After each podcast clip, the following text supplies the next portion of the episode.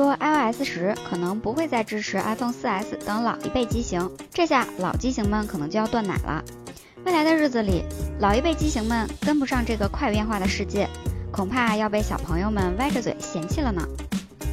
小米巴西的团队已经撤离了巴西市场，看来国际友人的钱也不是那么好赚的嘛。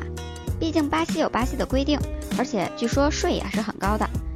最重要的是，巴西的猴子不是特别多，耍猴不易，且耍且珍惜呀。